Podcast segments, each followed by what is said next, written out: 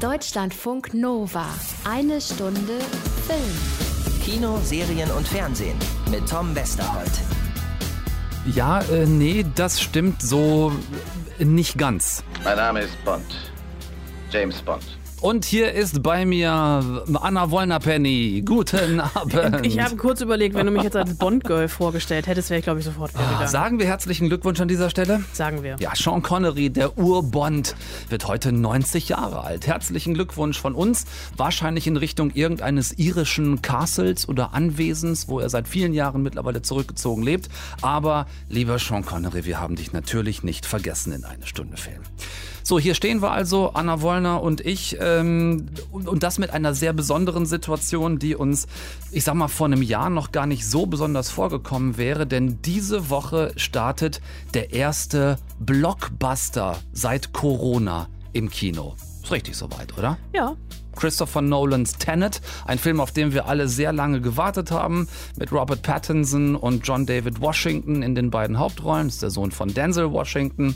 Und Anna, wir beide waren natürlich vorgucken. Weißt du, was mir peinliches passiert ist? Erzähl mal. Ich war das erste Mal seit einem halben Jahr im Kino. Ja. Also mein letzter Film war Anfang Mai, Vicky und die starken Männer. Spricht jetzt nicht unbedingt für mich. Ich habe im Kino gesessen, wir waren zu viert, weil es eine sehr exklusive Vorführung war für alle, die Interviews hatten. Aha, da kommen wir gleich drauf. Und der Vorhang ging auf und ich habe geweint. Vor Rührung. Vor Rührung. Vor Einfach Glück. dieses Gefühl, Ja.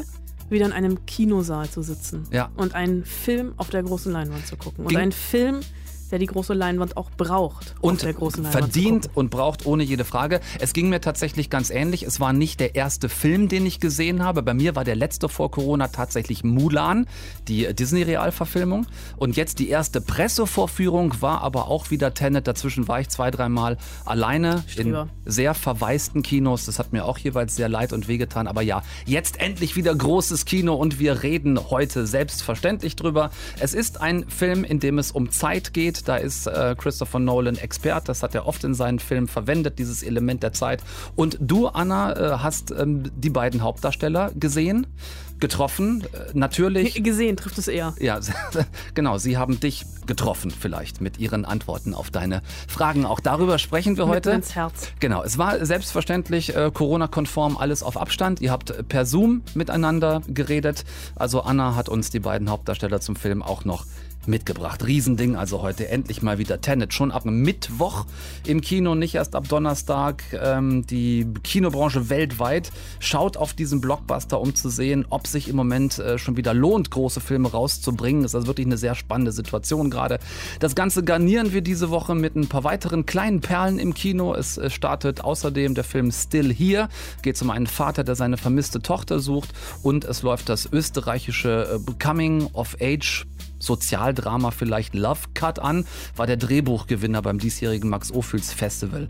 Ein äh, Film, der in, in einigen Teilen zumindest sehr an die berühmte Vorlage Kids aus den 90ern erinnert. So, Frau Wollner, bist du bereit, äh, dich mit mir über Nolan, ihm sein Tenet zu kloppen? Aber sowas von. Ich bin bis an die Zähne bewaffnet. So, dann, Ladies Ich and sehe hier Gentlemen. auch gerade schon eine Kugel vorbeifliegen. Ja.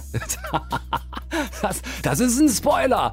Die Wollner Spoiler. So, dann, Ladies and Gentlemen, startet die DeLoreans. Wir reisen durch die Zeit. Zeitreisen. Nein. Inversion. Ja, guck, und da geht die Korinthenkackerei schon los. Deutschlandfunk Nova. Ach. Frau Wollner, sind Sie bereit? Peng. Dann, ach, jetzt war, guck, Jetzt- jetzt ist die Kugel. Ah ja, okay. Mhm, mhm, mhm. So, dann bitte. Riesengag. Riesengag. Für jeden, der den Film noch nicht gesehen hat. Riesengag. So. Bitte einmal kopfüber in die Brainfuck-Hölle und zurück.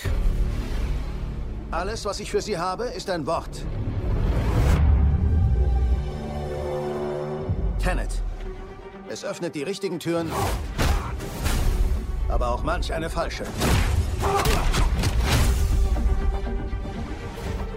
Nutzen Sie es mit Bedacht. Christopher Nolan hat angerichtet. Tenet. Sein neuester Brainfuck ist ab morgen, also Mittwoch, 26. August, im Kino. Nolan, der Mann, der uns nicht nur die halbwegs verständliche Batman-Trilogie mit Christian Bale beschert hat, sondern auch vorher schon so verstörende Psychotrips geschaffen hat wie Memento, ein Film, der einfach am Schluss anfängt und Richtung Anfang der Geschichte rückwärts erzählt wurde, mit einem Protagonisten ohne Gedächtnis.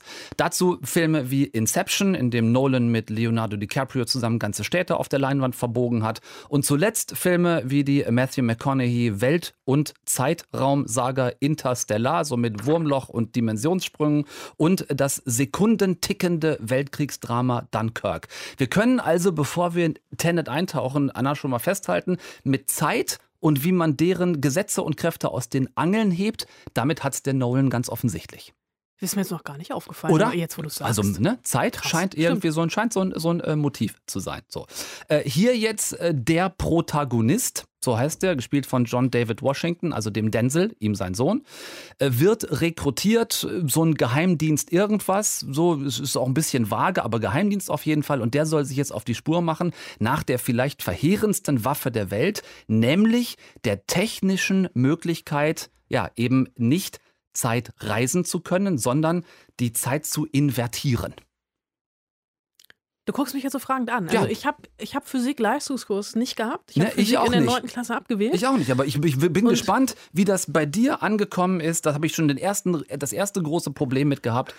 Wir reisen nicht durch die Zeit, sondern wir invertieren Zeit. Das heißt also, ähm, die im Film, wir, wir zögern so ein bisschen, Anna und ich haben eben schon gesagt, es ist ganz schwer, wirklich über diesen Film so zu reden, zumindest wie ich es gerne würde, ohne eine ganze Menge zu spoilern. Wir versuchen das zu verhindern. wir, wir können nicht dafür garantieren, dass uns vielleicht das ein oder andere F- Fauxpächen äh, So. doch passiert. Es könnte sein, aber es geht darum, dass man also nicht wie bei Zurück in die Zukunft in den DeLorean steigt, eine Zeit eingibt und dann Nein. ein paar Jahre vorher wieder ankommt, sondern man geht durch ein Portal. Eine Zeitschleuse. Und eine danach, Zeitschleuse, also wenn man gut, durch ja. Mhm. diese Zeitschleuse durchgegangen ist, durchlebt man das schon Erlebte rückwärts und irgendwann treffen sich Zukunft und Gegenwart Mhm. und dann gibt es in Anführungsstrichen Schönes. Und dieser Film ist also quasi eine, ähm, äh, ja, eine entgegen aufeinander zulaufende Zeitleiste. Mhm. Im Film wird die ganze Zeit von einer Zange geredet. Ähm, also diese Zangen, äh, jetzt fehlt mir das Wort, du weißt, was ich meine. Äh, und dadurch, also ich, ich weiß, dass du Probleme mit dem Film hast. Ich habe diese Probleme nicht, aber ich sage auch, ich, ich stehe hier Mhm. Um Viertel nach acht an einem Dienstagabend. Ich habe den Film vor einer Woche gesehen Ja, und ich werde ihn mindestens noch dreimal gucken müssen, Absolut. weil Ja. ich habe ihn nicht verstanden. Ja. Aber dass ich ihn nicht verstanden habe, ist großartig. Also Mhm. dieses Gefühl, was Christopher Nolan uns geschenkt hat im Kino, mal wieder so richtig geil überfordert zu sein. Und ich weiß, dass du jetzt gleich damit ankommst, dass du Probleme hast mit Zeitreisen im Film, vielleicht auch, weil kein DeLorean drin vorkommt. Nein. Aber wenn man sich auf dieses Konzept, wenn man sich in diese Welt, auf diese Welt einlässt, die Christopher Nolan erschaffen hat, mit in dieser Welt funktionierenden Logik und Physik, sitzt man die ersten 75 Minuten des Films da und denkt, der Mann will uns doch verarschen, wie schludrig und scheiße hat der denn bitte inszeniert? Und irgendwann, also es kommt auch schon am Anfang, dieser Moment, wo man so denkt, hier passieren Dinge, die nicht mit rechten Dingen zugehen. Mhm. Und irgendwann kommt dann dieser Moment, wo es kippt, wo man denkt, ha, jetzt hab ich's. Und dieser Moment kommt ungefähr 20 Mal. mhm. Und am Ende kommt man raus und denkt so, was ist hier gerade passiert? Wer bin ich, wo bin ich, wann bin ich und wann kann ich das Ganze nochmal gucken? Mhm, Genau. Der Effekt ist genau der, wie du ihn beschreibst, auch bei mir. Das, wo ich ein Problem mit habe, ist aber tatsächlich nicht, wenn jemand daherkommt und sagt, ich erfinde jetzt völlig neue Naturgesetze für eine Geschichte. Ich glaube auch in Hogwarts jedem, dass er da zaubern kann. Das ist überhaupt kein Ding. Wenn ich eine Welt plausibel hingelegt kriege, die ganz anders ist als meine, ich habe auch Herr der Ringe zum Beispiel. Das kann ich sehen und kann das irgendwie ver also verstehen im Sinne von nachvollziehen, was da passiert. Womit ich ein Problem habe, ist, wenn Harry Potter sieben Filme lang zaubern kann und im achten plötzlich wird er von Voldemort umgebracht mit der Begründung, also ich meine jetzt wirklich final umgebracht, mal gesetzt den Fall, und die Begründung wäre einfach, ja wieso der äh, Harry Potter kann nicht zaubern, obwohl er sieben Filme lang gezaubert hat. Was ich Nolan vorwerfe hier ist, er macht neue Regeln und Gesetze und die bricht er im Film mehrfach. Ich habe versprochen, dass hier nicht nicht zu erklären, weil das wären Spoiler, aber ich verspreche euch, wir werden einen Jahresrückblick machen, auch Ver- dieses Versuch Jahr mir wieder. einen Moment zu beschreiben. Vielleicht, Ja. krieg, vielleicht komme ich in dieses Mindset ja, rein. Ja, mache ich. Pass auf. Sag, sag einfach erstmal das Objekt, um das es geht. Genau. Es geht um das Es geht um das Invertieren der Zeit und die Konsequenz dessen. Ich, ich beschreibe es so, dass ich nichts spoilere. Wir sind uns einig, dass man durch dieses Portal geht und sich dann rückwärts durch die Zeit bewegt. Ja. Immer. Das ist das Gesetz, was Nolan aufstellt. Das heißt, derjenige, der durch die Schleuse geht, aus seiner Perspektive bewegt sich weiter vorwärts. Die Welt um ihn herum bewegt sich aber rückwärts. Ja. Und das in Echtzeit. Ja. Heißt also, und das ist nur so ein Tipp, wenn ich beispielsweise fünf Jahre durch die Zeit zurück wollte, müsste Müsstest du ich fünf Jahre lang reisen. Es gibt jemanden ganz am Ende der Film, der behauptet, das wäre so gewesen und das kann nicht sein.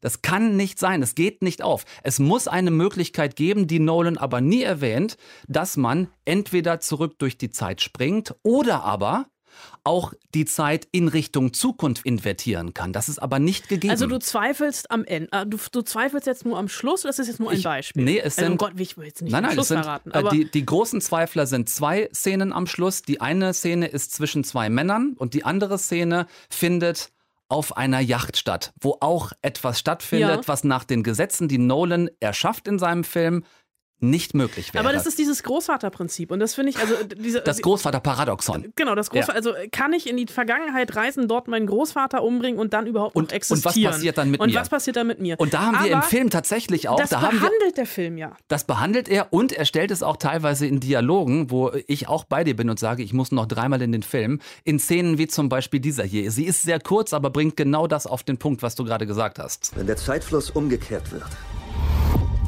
heißt das nicht, wenn wir jetzt hier sind, dass es nie passiert ist?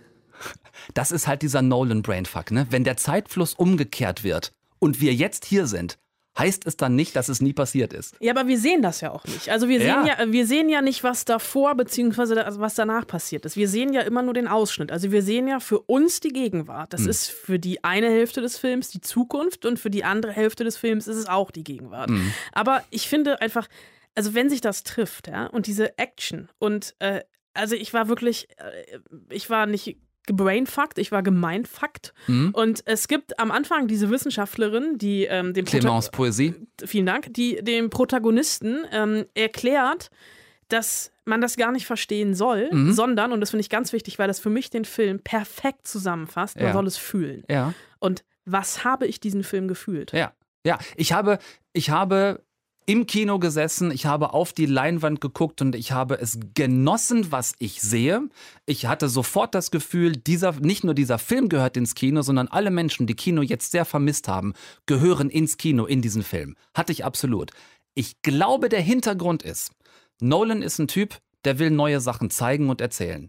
Der hat schon den Raum gebogen in Inception. Der hat Matthew McConaughey durch Wurmlöcher und Dimensionen springen lassen. Und ich glaube, er hatte die Idee, wie visuell geil wäre es denn, wenn ich einen Film drehe, in dem sich in ein und derselben Szene die Zeit vorwärts und rückwärts bewegt. Und er hat es geschafft. Und ich das zeigen kann, so, und das hat er visuell perfekt umgesetzt. Ich glaube aber, dass er beim Schreiben über seine eigene Geschichte gestolpert ist und in Kauf genommen hat, dass es Punkte gibt, an denen er selber sagt, okay, da kriege ich jetzt, da kriege ich die Logik nicht verknüpft, aber ich muss es so drehen für das, was ich zeigen will. Ich glaube, kann mir gut vorstellen, dass es so gewesen Ich ist. glaube nicht, dass Christopher Nolan jemand ist, bei dem Bild vor Logik geht.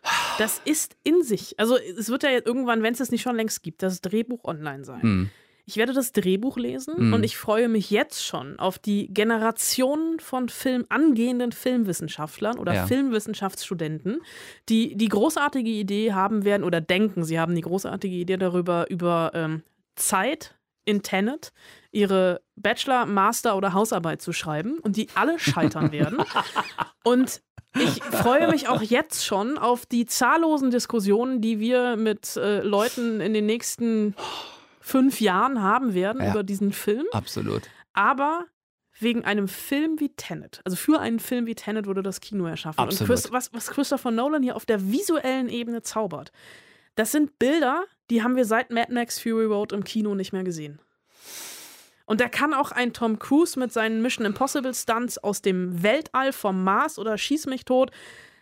Nee, also ich würde sagen, die Action-Szenen haben wir zuletzt im, äh, im 24. Bond-Film gesehen mit Daniel Craig. Nein, haben wir nicht. Also, wir haben einen Teil der. Action-Szenen gesehen. Das ist schon gut. Aber wir haben nicht beide überlappenden Zeitebenen. Das sag ich ja. Und das ist, aber auch das zu inszenieren. Das also ist- es, es, es gibt diese eine Szene, da hängen, also ich versuche das jetzt zu umschreiben, ja.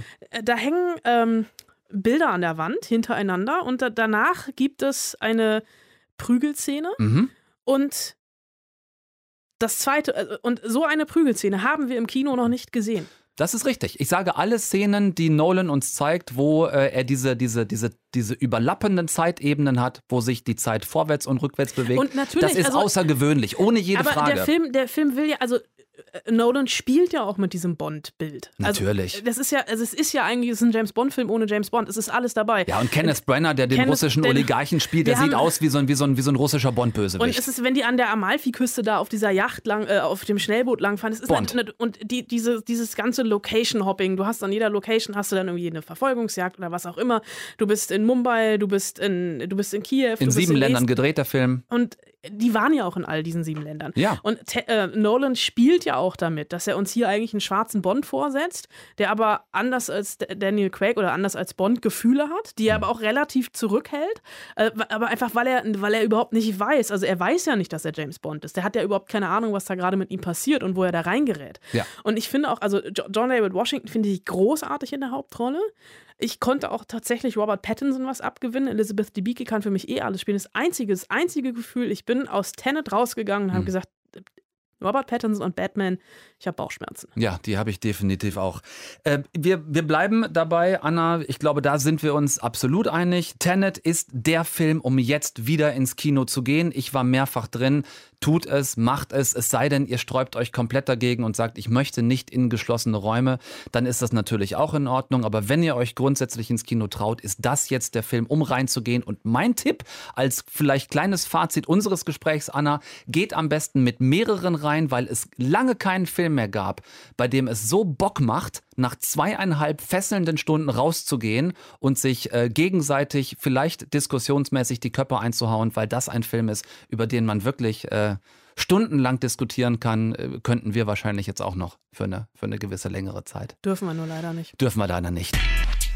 Deutschlandfunk Nova. Eine Stunde Film. Es macht wirklich Bock, gerade wenn man, so wie Anna und ich, aus diesem Film rauskommt und, ähm, und diskussionswillig ist über dieses ja, Zeitinvertieren, Inversionsmodell dieses Films, was wirklich anders ist als, als stinknormales Zeitreisen, wie wir es bisher gekannt haben.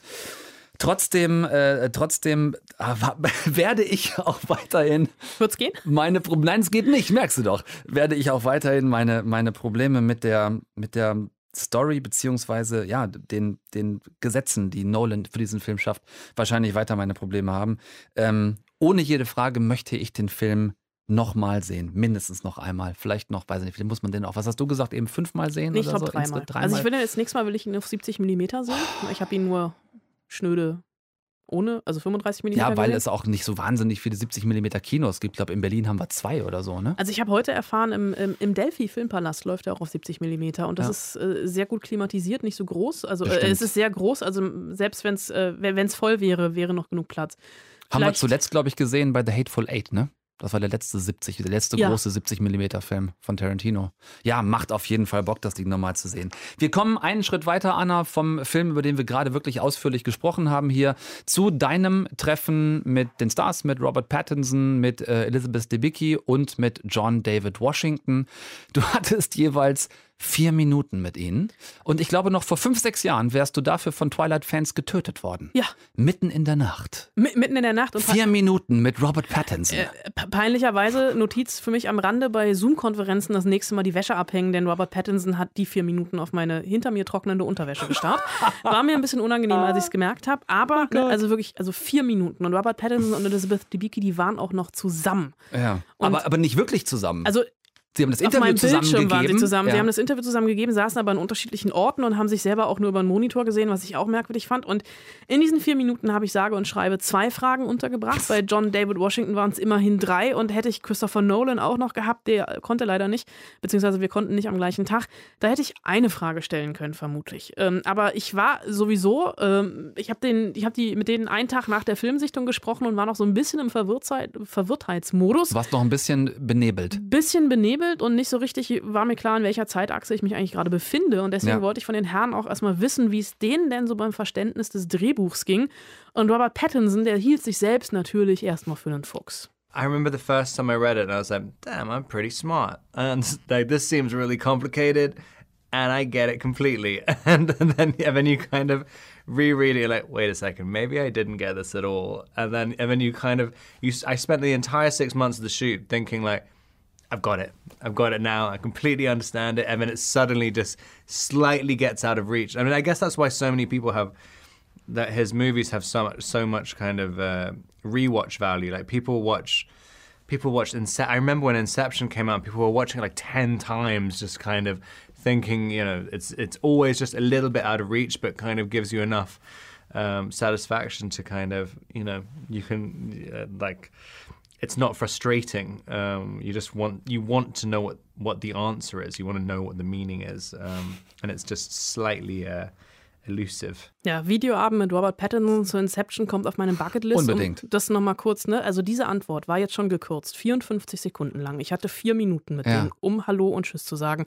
Ich habe sehr viel geschwitzt an dem Abend. Ähm, ich habe auch überlegt, also John David Washington, der kann zu dem Videoabend mit Robert Pattinson und mir zu Inception auch gerne mit dazukommen, denn der hatte selbst nicht nur beim Drehbuch lesen, sondern auch noch bei den Dreharbeiten nicht immer auf dem Schirm, wo, warum und wann er gerade ist. I've been there about every day. Yeah, yeah, it happened all the time. I was asked, asked questions all the time. Where are we all the time? I mean, Steve Gerke, the script supervisor, deserves uh, not only just a hug, but like an award because uh, you know him having to keep up with all the takes and which inverted for which take and how inverted are we. So uh, all those questions were asked constantly. I, I never look at myself on the monitors when I'm working. I always just listen to the the, the adjustments from the director if needed.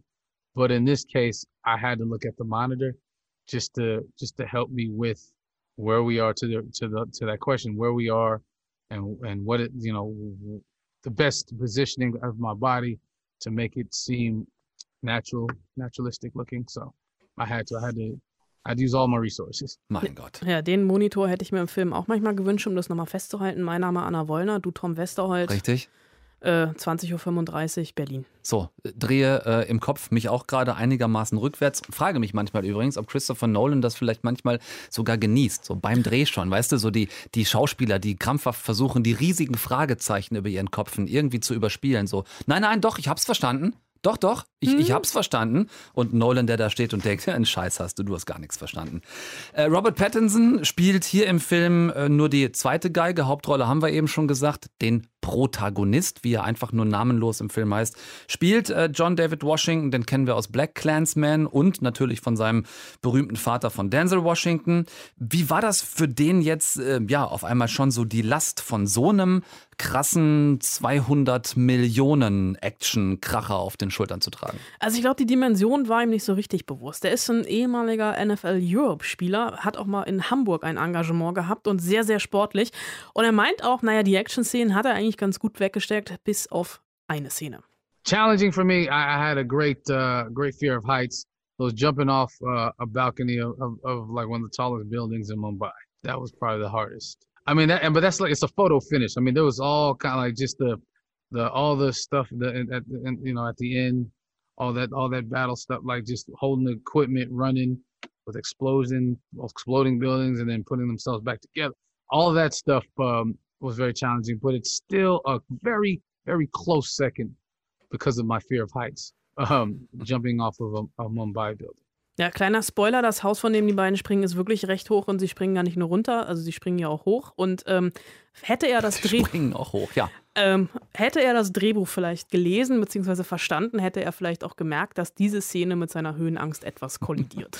Wo wir jetzt gerade über genau diese Szene gesprochen haben, ging das nur mir so oder ging das auch dir so? Dass speziell das, auch wie die Szene angelegt ist, ich mache dir gegenüber ein Zeichen, was niemand hören kann, weil ich nichts spoilern will. Also dieses, ne? Äh, äh, Kameraperspektive, bin ich der Einzige, den das sehr als, äh, oder dem das sehr als, als kleine Reminiszenz an äh, Inception vielleicht Ja, natürlich. Es gab da auch mal So. die Gerüchte, dass äh, Tenet und äh, Inception sogar im gleichen Universum spielen. Ja, ja, genau. Also, aber ja. aber die das- Szene, da habe ich da gedacht, oh, das ist Woche jetzt, drüber, das ist da wirklich eine schöne, eine schöne Inception-Szene an dieser, an dieser Stelle. Ja. Ähm, es sind nicht nur die Action-Szenen, die sehr geladen sind, die auch wirklich aus einem modernen Bond-Film kommen könnten, sondern insbesondere auch die, die Nahkampfszenen im Film, die wirklich besonders sind, weil das so Szenen sind, wo die Zeit auch gegenläufig ist. Wie haben die das gemacht? Ja, also im ganzen Film, das hat Christopher Nolan, du hast es eben auch schon mal gesagt, äh, mehrfach schon betont, äh, ist weniger CG CGI als in jeder durchschnittlichen Rom-Com. Das heißt, ähm, es klingt jetzt komisch und es ist kein Spoiler, weil man sieht es heute wirklich schon im Trailer. Ja. Für alle Rückwärtsszenen mussten die auch rückwärts kämpfen. So all the movements you saw forwards, we actually had to we had to do backwards as well. So uh, that made it extremely difficult, but um, um, a lot of fun. And um, when you see it on screen happening, it just ugh, it just it makes you know you see like what you were working for, why it was worth it, you know, because it looks it looks incredible, and we've never seen anything like it in cinema before. So um, Ja, Bilder, die es so zuvor noch nie im Kino gesehen hat, das unterschreibe ich sofort und zwar mit Blut. Und das unterschreibe ich ganz genauso. Pack äh, noch einen Strich daneben, kommt mein Name neben dein. Da sind wir uns einig, liebe Anna. Äh, das, was man auf der Leinwand sieht, äh, die Action-Szenen, die Choreografien, die Effekte in den Momenten, in denen sich die Zeit gleichzeitig vorwärts und rückwärts bewegt, je nach Perspektive der Protagonisten vorwärts oder rückwärts bewegt, das ist schon eine ziemlich biestige Netzhautpeitsche. Und insofern können wir beide euch mit gutem Gewissen ab morgen schon ab Mittwoch äh, in diesen ja, große Leinwand würdigen Blockbuster reinschicken. Vielen Dank, liebste Anna. Ich überlege gerade, was Tschüss auf rückwärts heißt, aber Schütz? Cheers. Würde es dich irritieren, wenn ich jetzt rückwärts aus dem Studio gehe? Nein, das würde mich nicht irritieren. Das würde mich höchstens ein kleines bisschen verunsichern und ich würde mich fragen, ob es logisch ist, was du da tust. Deutschlandfunk Nova. Eine Stunde Film. Anfang des Jahres äh, war ja der Max-Ophüls-Preis, so wie immer Anfang des Jahres. Und wie das so ist, kommen dann im Lauf des Jahres auch die Preisträger irgendwann mal ins Kino. So wie diese Woche zum Beispiel der Gewinner für das beste Drehbuch. Love Cut heißt der Film, ist ein Debüt der beiden jungen Regisseurinnen Iliana Estagnol und Johanna Lieta. Ist äh, eine österreichisch-schweizer Koproduktion und erinnert in der Tat ein bisschen an das Coming-of-Age-Drama Kids von 1995, sehr berühmter Film. Erzählt werden die Geschichten verschiedener junger Protagonistinnen und Protagonisten, die versuchen, mit Liebe und Sex und auch dem Unterschied zwischen beidem klarzukommen, den es ja nun mal manchmal durchaus gibt. Da sind zum Beispiel Jakob und Anna, die sich gerne beim gemeinsamen Sex filmen, bisher immer nur für sie selbst, also fürs eigene private Archiv. Dann stellt sich allerdings irgendwann die Frage, ob das denn auch in Zukunft so bleiben soll. Ist das eigentlich wirklich ernst gemeint? Was denn? Dass dir das egal ist? Dass sich Leute so sehen? Das war doch nur ein Scherz. Aber wenn ich sie nicht kennen würde, wäre es mir wirklich egal, ja. Ja? Ja. Ich krieg halt manchmal so ein Pop-up, dass ich meine Videos für Geld hochladen kann. klassischer Reflex, ne? Zuerst so, nee, ey, komm, das können wir nicht bringen, wenn das einer rauskriegt. Aber die Neugier ist irgendwie doch groß, der Reiz des Verbotenen auch und der Gedanke, dass jemand Fremdes zugucken könnte beim Sex, der heizt die beiden durchaus an. Wir können doch nicht auf unsere Videos hochladen. Wieso nicht? Die Wahrscheinlichkeit, dass es jemand von unseren Freunden sieht, ist ziemlich gering, oder? Es gibt ja Millionen von Seiten. Ja, wir können es mal versuchen, oder? Sollen wir wirklich? Okay, Ja. mal. Nehmen wir das. Nicht? Nein. Das hier? Ja, nimm das. Okay. Ich will nichts spoilern, aber schon irgendwie klar, dass die ganze Nummer eben nicht völlig unentdeckt bleibt. Und Menschen, die die zwei kennen, äh, da durchaus schon Wind von kriegen. Und äh, als das dann rauskommt und noch dazu die Tatsache, dass Anna eben noch nicht mal 18 ist, kriegen die zwei ein fettes Problem. Hat mir gut gefallen, wie die beiden jungen Regisseurinnen bei all ihren Darstellern und deren Geschichten sehr nah an einem wirklichen 2020-Gefühl dran sind. Da ist nichts irgendwie draufsichtig, äh, anklagend oder ähm, die ja, einzelnen Geschichten auslachend oder sich drüber lustig machend. Alles, was da passiert, ist sehr nachvollziehbar, nachfühlbar.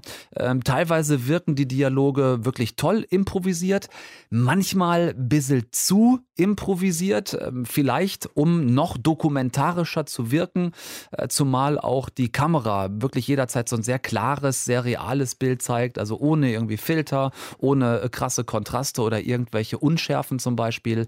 Ähm, die, die Tiefe und Radikalität von Kids, dem Klassiker von 1995, hat Love Cut auch deshalb nicht. Dazu wagen die beiden jungen Filmemacherinnen noch einfach zu wenig. Dafür haben sie am Ende dann doch, wie äh, gerade schon angedeutet, eine zu brave und zu klassische Bildsprache, äh, bleiben zu empathisch äh, mit ihren Filmfiguren, um die auch mal richtig tief stürzen zu lassen. Da wäre ein bisschen mehr Mut durchaus, fand ich, angebracht gewesen.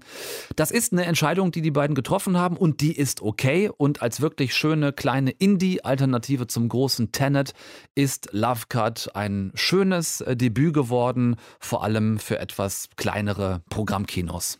Folgendes. Jedes Jahr verschwinden Millionen von Kindern auf der Welt. Eine halbe Million allein in den Vereinigten Staaten.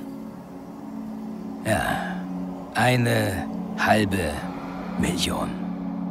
Und sie alle haben ihre Geschichte. Aber diese geht mir besonders nah. Denn dies ist die Geschichte von meinem Kind. Mein Name ist Michael Watson und meine Tochter ist verschwunden. Ich wünschte wirklich, das wäre nicht so elend, miserabel synchronisiert worden mit so einer kackreißerischen Karussell-DJ-Stimme. Aber trotzdem nochmal für euch, weil die Info dahinter wirklich so heftig ist. Knapp 500.000 Kinder werden jedes Jahr in den USA vermisst. Eine knappe halbe Million. Kinder, deren Familien nicht wissen, wo sie sind. Vom Erdboden verschwunden, entführt, weggelaufen, verschleppt. Manche werden wiedergefunden, lebendig, manche tot. Und von manchen hören ihre Familien nie wieder was. Im Fall des Dramas Still Here ist es dann auch der Hintergrund für eine Geschichte nach einer wahren Begebenheit. Es ist die Geschichte der zehnjährigen afroamerikanischen Monique Watson, die eines Tages aus dem New Yorker Stadtteil Brooklyn verschwindet. Ihre Eltern sind am Boden zerstört, suchen Hilfe bei der Polizei und bekommen zwei überforderte, nicht gerade engagierte ältere Ermittler nach Hause geschickt, die ja so Dienst nach Vorschrift machen und Standardfragen abarbeiten. Wo war Ihr Sohn an dem Tag, als Sie verschwand? Sie sagten, er sei früh nach Haus gekommen. Kann das jemand bezeugen? Das darf doch nicht Sie wahr haben sein. Sie doch nicht mehr alles ein Bullshit. Bruder, sag dem Mann, dass das lächerlich ist, okay? Ich bin nicht Ihr Bruder. Ich weiß nicht, wo sie ist. Ich würde an deiner Stelle schön ruhig bleiben, Junge. Sie ist nicht hier, okay? Andre, hör lieber auf deine Eltern. Wieso finden Sie sie nicht? Du kommst jetzt mit. Hände auf den Boden. Nicht bewegen. Sir, hören Seid Sie ruhig. Wo der psychisch labile Sohn der Familie am Tag des Verschwindens der Tochter gewesen wäre, das wollen die zwei Polizisten wissen. Und als der sich von der Frage angegriffen fühlt, wird er verhaftet und im Anschluss stundenlang auf dem Revier verhört. Die einzige wirkliche Hoffnung ist ein Journalist, der sich hinter den Fall klemmt und versucht zu helfen, die verschwundene Zehnjährige zu finden. Der Fall an sich ist hier ab Donnerstag im Kino vielleicht stellvertretend für eben diese knapp 500.000 pro Jahr alleine in den USA vermissten Kinder. Was ihn aber dann doch aus filmischer Sicht sehr besonders macht, ist die Verteilung der unterschiedlichen Protagonisten und welche Rollen sie spielen. Es ist nämlich nicht etwa das eher klassische, ne, also so die schwarze Familie wird von weißen Cops nicht ernst genommen, also etwas, das äh, so einen ganz klar rassistischen Background hätte, auch wenn Rassismus in einzelnen Szenen hier durchaus eine Rolle spielt. Aber es ist stattdessen die schwarze Familie des vermissten Mädchens auf der einen Seite, von diesen beiden lustlosen und genervten Cops ist aber auch einer schwarz, der andere weiß. Und der Journalist, der helfen will, ist ausgerechnet ein Weißer, der innerhalb der Black Community eben auch immer wieder an Grenzen stößt, weil man ihm zum Beispiel oft gar nicht abnimmt, äh, dass er sich wirklich für das Verschwinden eines schwarzen Mädchens interessieren kann, sondern man ihm unterstellt, dass es für ihn auch nur eine Story ist wie jede andere. Besser und realistischer, wenn man sich das im Zusammenhang anschaut, kann man die aktuelle Black Lives Matter-Situation in den USA kaum abbilden. Äh, eine Gesellschaft und ein Land gespalten wirklich zwischen Vorurteilen, Angst, Rassismus, Verunsicherung, Misstrauen leider hier bei uns auf Deutsch, wie jetzt mehrfach gehört, wirklich in dem Fall wirklich sehr schlecht synchronisiert. Also wenn ihr Interesse habt an dieser drastischen und sehr packenden, aber auch wirklich sehr gelungenen Gesellschaftsstudie, dann schaut euch den Film lieber, wenn möglich, im Original an. Da tut ihr euch äh, im Falle dieses Films hier, Still Here heißt er, wirklich einen Gefallen. So, ihr Lieben. Das ist mein Schlusswort gewesen für heute. Ähm, ihr habt die Qual der Wahl Still hier ab Donnerstag im Kino, genauso Love Cut ab Donnerstag im Kino, Tenet, der neue Christopher Nolan schon ab morgen, ab Mittwoch im Kino. Sucht euch das Schönste aus zum Reingehen. Und nochmal, ich dränge niemanden ins Kino, aber ich bin jetzt mehrfach im Kino gewesen und äh, durch die Abstandsregelungen auch in den Kinos muss ich sagen, obwohl ich sehr vorsichtig bin, was Corona angeht, habe ich mich im Kino tatsächlich nicht eine Minute unwohl gefühlt. Also nutzt es. Den Kinos geht's scheiße. Wenn ihr euch traut, geht rein. Ab jetzt. Deutschlandfunk Nova. Eine Stunde Film. Jeden Dienstag um 20 Uhr. Mehr auf deutschlandfunknova.de.